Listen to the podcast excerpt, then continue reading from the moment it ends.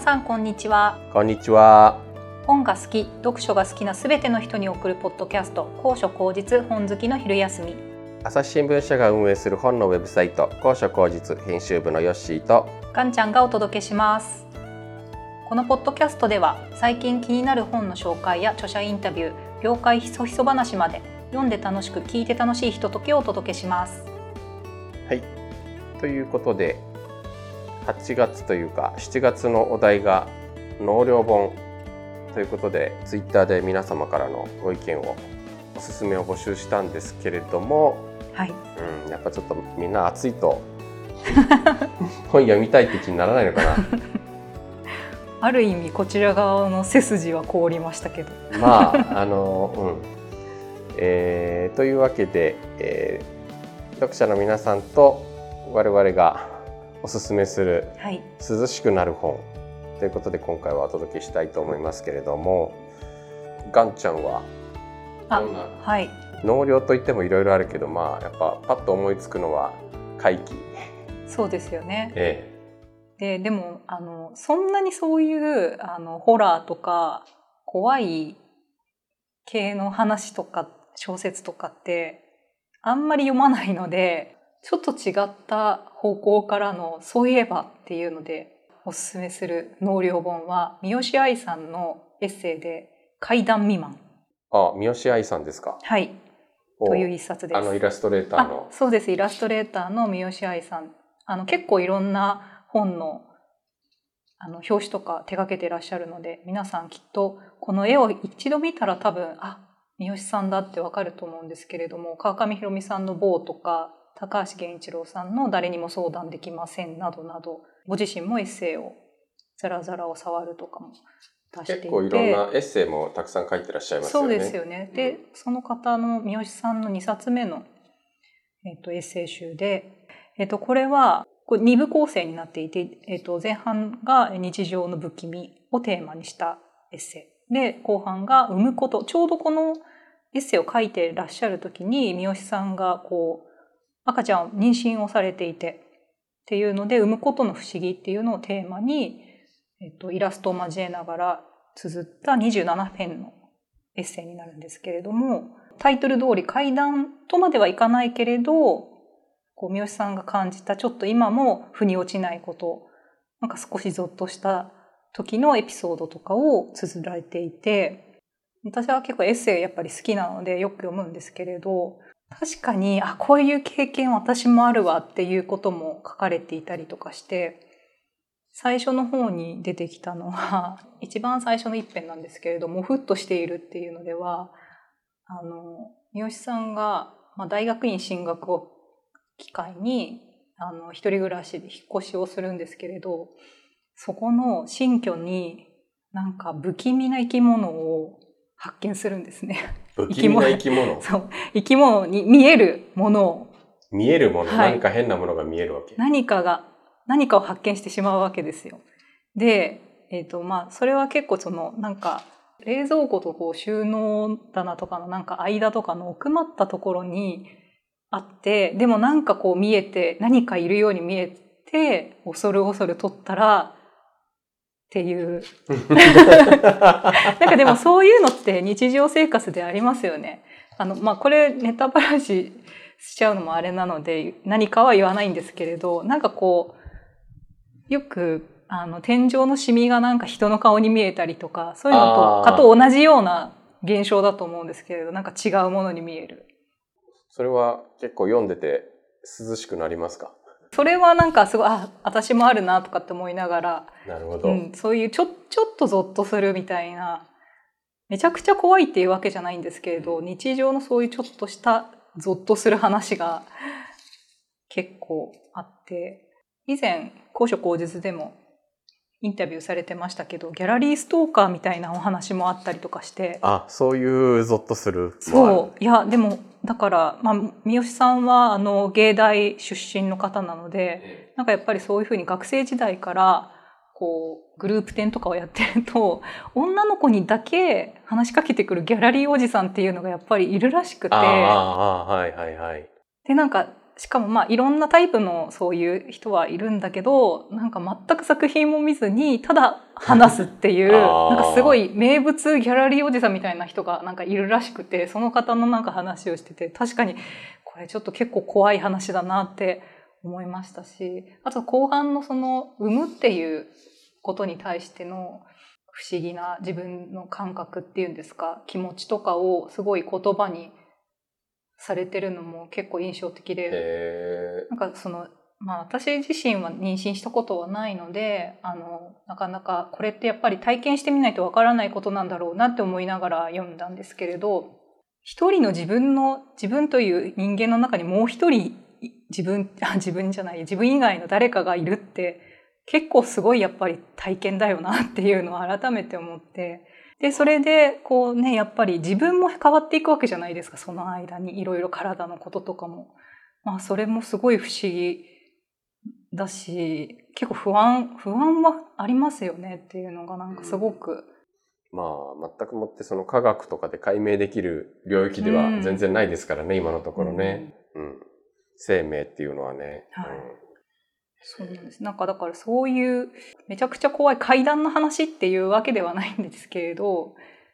なるほど。だから階段未満なわけあですね。そうですそうです、だけどなんかやっぱりこう日常の中でやっぱりみんな感じるちょっとモヤモヤとするような気持ちとかなんかこうゾワッとするような感情をしたためていてなんかそれが面白く、うんなるほど、はいちょっとちょうど納涼にはいいのではないかと思ってご紹介しました。三好さんは実は高所高実でも一回インタビューをしたことが。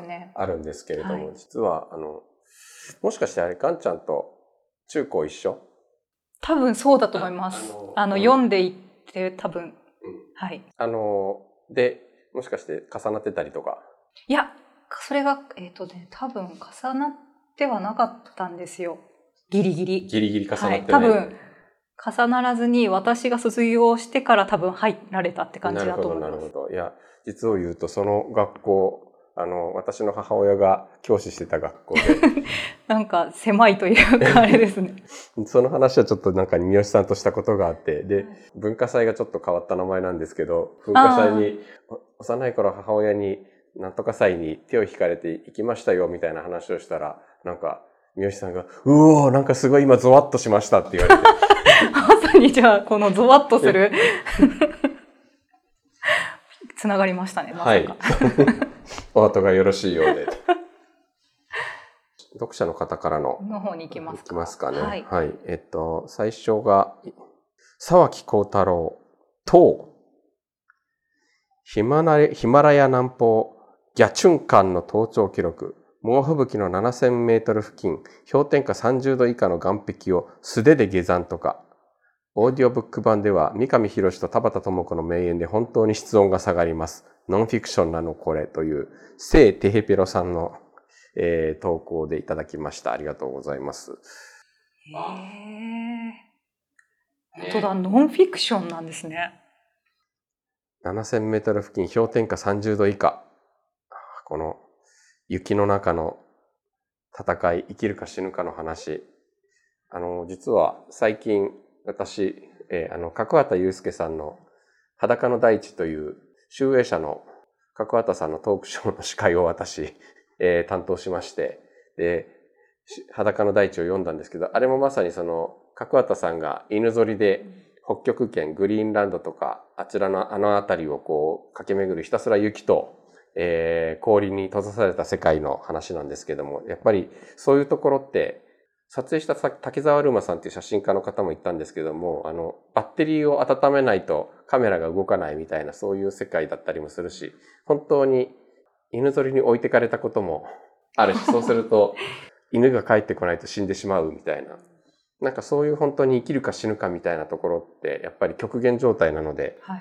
あるらしくまさになんかたくさんあるわけでなんかねきっとこの標高7000メートル氷点下30度っていう世界はきっとそうだろうなともう温度もさることながら本当に生きるか死ぬかもう一歩間違えたら死ぬが、ま、死が待っているっていうそういうギリギリのところのあの怖さみたいなところもきっとまさに納涼なんだと思います。そうですね。まさに背筋が凍る的な。まあ、沢木幸太郎さんだからね、きっとね、あの、ものすごいリアルに迫真の描写なんだろうなという気がするんだけれど。このあらすじ聞いただけで結構なんかこう、ゾッとするっていうか、寒くなるっていうか。ね。このね、タイトルからしても、まあ、コールですからね。うん。なんか、この、知性テヘペロさん、あの、オーディオブックで聞くのがおすすめというふうに教えてくれたので、でもなんかオーディオブックだとよりこうなんかリアルなこうなんか演技も入ってるからうん。とすごそうだな。すごそうですね。うん。高所高実というか、姉妹サイトの人文堂でですね、あの、涼を感じる風景、幽霊、妖怪、背筋が凍る出来事、涼しくなる寒くなる本いろいろっていう特集を実はやってまして、はい。ここでなんか本当にいろんな、こう、怪談あり、ホラーあり、あるんですけれど、この中で一番涼しそうだなと思った本が、大接近工場見学、ガリガリ君の工場。あもうこれはいいですね。うん。シャリシャリのソーダアイスをかじると中からガリガリ。ソーダ味のかき氷。みんな大好きガリガリ君の工場に潜入取材。ソーダ味の液体が作られ、氷と混ぜるとシャーベット状にギュッと凍らせて並んだ姿を圧巻。おなじみの商品の製品、製造過程をビジュアル化。えー見てみたい。えもうなんか表紙からして涼しそう。あのガリガリ君のあ、ま、ソ青い。ーダ味のね。ね。え大接近工場見学シリーズの 2, 2冊目みたいです。シリーズでそういう工場見学の本があるんですね。そのビジュアルに特化して多分。うん。えこれ面白そうですね。ガリガリ君は、ヨシはよく食べますか？いや、もうさすがになんか、あ、そうですか？さすがにさすがに？やっぱり、あの、あの子供の頃は好きだったけどね。はい。うん、さすがにやっぱりソーダ味は、あの、ただの砂糖水だし。そう。えーあ、あんまりじゃあ、アイスとか？いや、食べるよ。あの、家にはカルピスアイスバーガー。家にはあ、常備されてるんですか？カルピスアイスバーガー常備されてますし、はいあとガツンとみかんとか、あ、ね。ガツン、あ、いいですね。今の時期にぴったりの。うん、まあガリガリ君はそうですね。なんか、たまにでもすごい無性に食べたくなります。最近出てるあの大人のガリガリ君って、あの、パイン味。あれが美味しいです。あ、そうなんですか。え、意外と食べてるじゃないですか。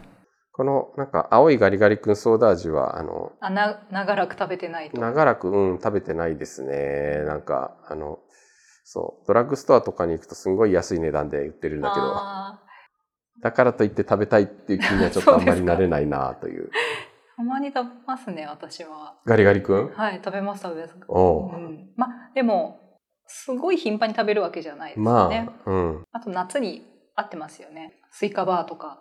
ま よく食べます。ちなみにガンちゃんもう一冊ぐらいなんかおすすめありまあったりしますか？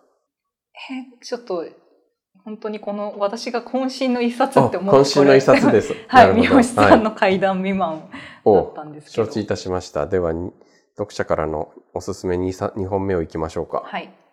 ゆうもぐさんの涼しくなる本。まず思いついたのは、いけない道尾修介。読み終わって、子はゾゾとなった。もう一つ思い出したのが、大昔に文通相手のおすすめで買った、ちくま文学の森7、恐ろしい話、古今東西の怖い話を集めたもの。実は積んどくでほぼ未読。この夏コツコツ読んでみようかな。ということです。なるほど。いけない、道尾修介さん。ああ、ああ、ああ、なんか怖そう。触りだけ見てもちょっと怖そう。いやー。騙されてはいけない。けれど絶対あなたも騙される。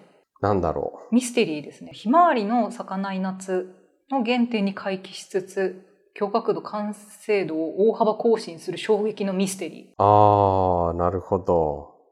自殺の名所付近のトンネルで起きた交通事故が殺人の連鎖を招く。どの章も最最後の1ページをめくると物語がガラリと変貌するトリックが。ラストページの後に再読すると物語に隠された本当の真相が浮かび上がる超絶技巧。へー体験型小説っていうふうになんだろうされてほうでもこれはちょっとね、ゆうもぐさんも読み終わって怖っ、ゾゾッとなったっていうふうに。多分ちょっと新しい読後感がある一冊なんですかね。きっとね、なんかこの手のミステリーには定評のある人だけにきっとなんか、うん。うーんとね、まあなんかこういう方向で伸ばしていくと、そう、最近ちょっと踏切の幽霊を読み始めたんですけど、直木賞候補はい、にもなっ直木賞た。の候補になった。ただね、ちょっとまだ全然怖いところまでいけてないので、あ、まだこれから怖くなるっていう。これから怖くなる、うん、これから多分怖くなるんだろうなという感じのところでちょっとまだ進んでいないんであれなんですけど、なんはか話自体が90年代の東京の話なのでちょっと懐かしいなとか思いながら、小田急がまだ地地下化される前の話で、で、その踏切っていうのが下北沢の踏切はいはいはい。が一応現場なので、うんうんあだから下北沢とかによく行ってる人とか行ってた人とかは、まあ、そういうなんか地理的な楽しみ方もあるんですかね。まあ、きっと、というかまあその、トリックとなるその下北沢の踏切ってもう今あの辺全部地下化されちゃってはいなくなってるので、そうですね。うん。なんか、あこんな時期あったよなとか思いながら、今まだちょっとそういう段階で止まってます。いるんだけど、私一個これまだ私も読んでなくてでもなんかすごく気になってるのは、えっと、小田正邦さんの「災い」ああ、最近話題の本ですはいね。、話題のこれなんか読んでみたいなって思いつつもまだ読めてはないんですけれど、うん。これ怖そうですよね。うん。どんな話だっけ、うん、いやなんかこういろんな多分いろんな話が短編集的なことですよね。うん。あのえっとね、あらすじというか読みますと恋人の百合子が失踪した彼女の住むアパートを訪れた私は隣人を名乗る男と遭遇する。そこで語られる奇妙な話の数々。果たして男が目撃し目撃した秘儀耳潜りとは一体？耳潜りより なんかそれ他にもなんかいろいろこういうちょっとゾッとするような、うん。なんか、そう、あの、高所口実で、あの、杉江真紀さんが絶賛しておられました。あ本当ですか、うん。まだちょっと、えー、この収録時点でまだ記事は公開されていないのですが、もう来ているはず。うん。僕らは読めるはず。えーじゃあちょっとそれも読みつつもう多分このオンエア時点では記事は公開されているはずなので、うんなんかね、いや、そうちょっと気になってるんですよ。なんかとにかく構想10年っていうことらしいので。構想10年。はい。杉江さん、ここには全てがあると思う。現代社会の矛盾や不公平さに顔をしかめつつも、そこから抜け出すことができないものが夢に描くもの全てが、現実では決して手に入らないものを文章という誰にでも読み解ける形で描いた夢の贈り物が小説なのだとすれば、本書こそがその理想形なのである。すごい、大絶賛してます。うん私もだいぶいろんな人から勧められましたが、これ。あ本当ですか？いやねなんか気になる早く読まなきゃと思いつつなかなか手がつけられないやつ。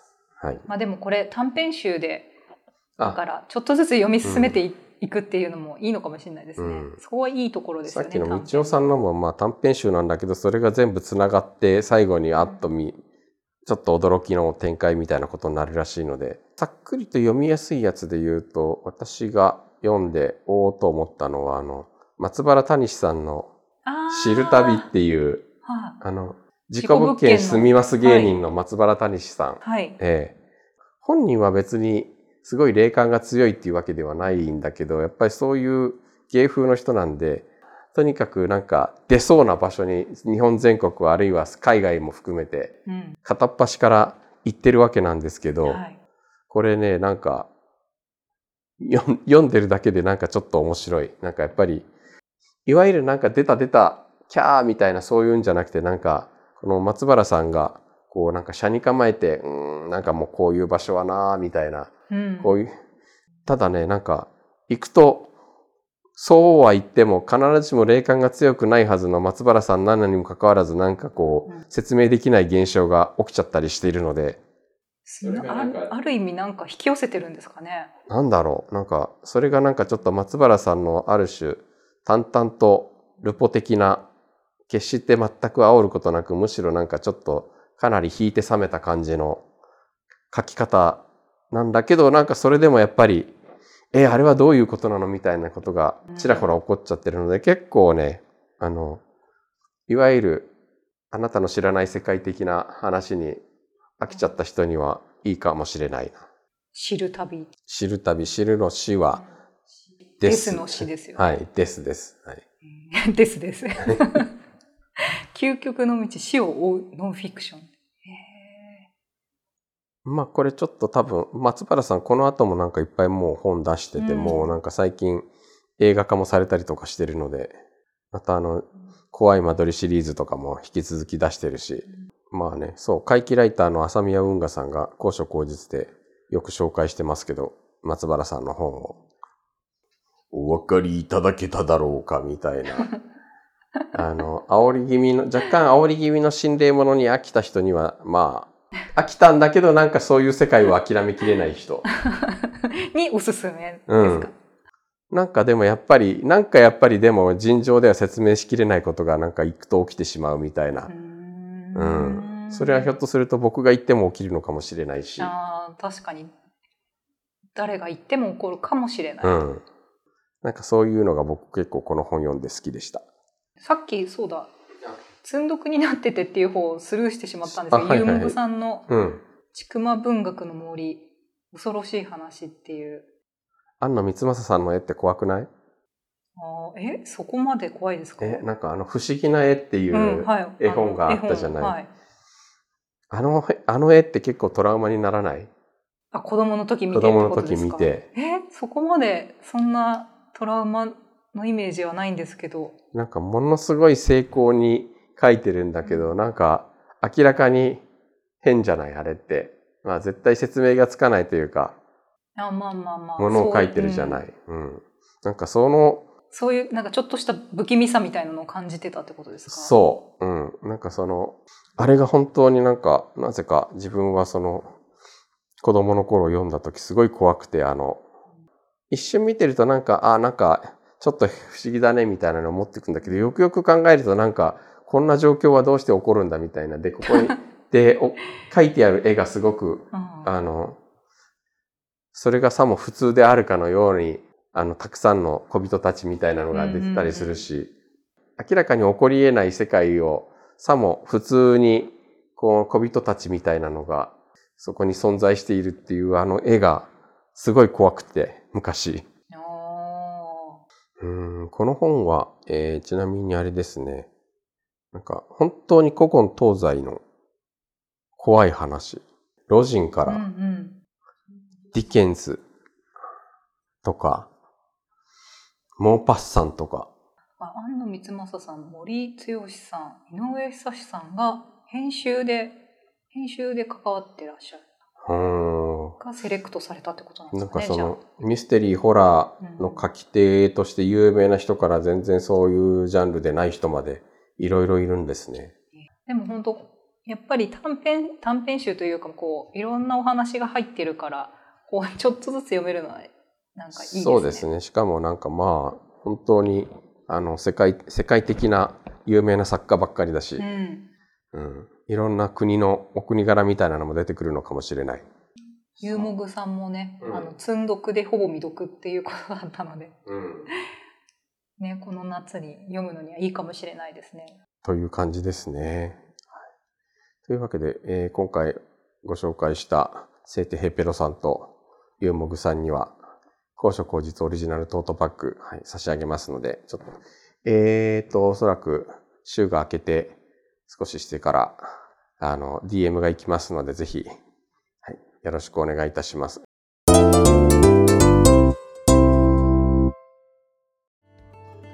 いやー、なんか、ガンちゃん、夏休みはどんな具合、どん、何かしますか？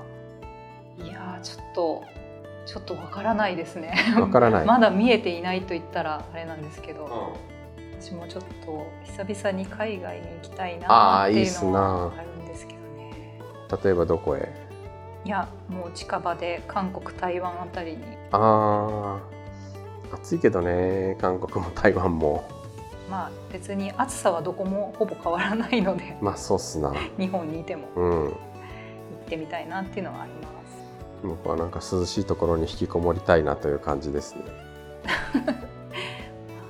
最近はもう普通に普段引きこもってるんでああ、なんかやっぱり暑いところに住んでると体になんか熱が溜まってきてこれをちょっと吐き出したいなというか、うん最近は水風呂に入りたくなります、ね、あーなんかねでも水風呂に入ってもね結局熱いシャワーを浴びたりしたかしたくなるんで。というわけで皆様良い夏休みをおお過ごしくださいませ。暑さにはくれぐれも気をつけて。いやほんとなんか。えーとというわけで高所高実ポッドキャストはいろいろとインタビューその他我々のゆる企画など交えながらまた引き続きお届けしていきますのでよろしくお願いします。よろしくお願いします。またちょっと秋からはちょっと新企画も考案中。はい、鋭意考案中ですので皆様どうぞお付き合いのほどよろしくお願いします。よろしくお願いします。はい。高所高実のウェブサイト book.asahi.com では話題の本の著者インタビューや書評、コラムなど本に関するさまざまな情報を毎日皆さんにお届けしています。Twitter、Facebook ページ、Instagram、えーメールマガジンもやっていますのでぜひぜひよろしくお願いいたしますフォローの方ぜひよろしくお願いしますそしてポッドキャストへのご意見やご感想もお待ちしています。ツイッターのハッシュタグ本好きの昼休みまたはホームページの一番下のお問い合わせからお送りください。それでは、えー今週はこれにて失礼いたしますさようなら。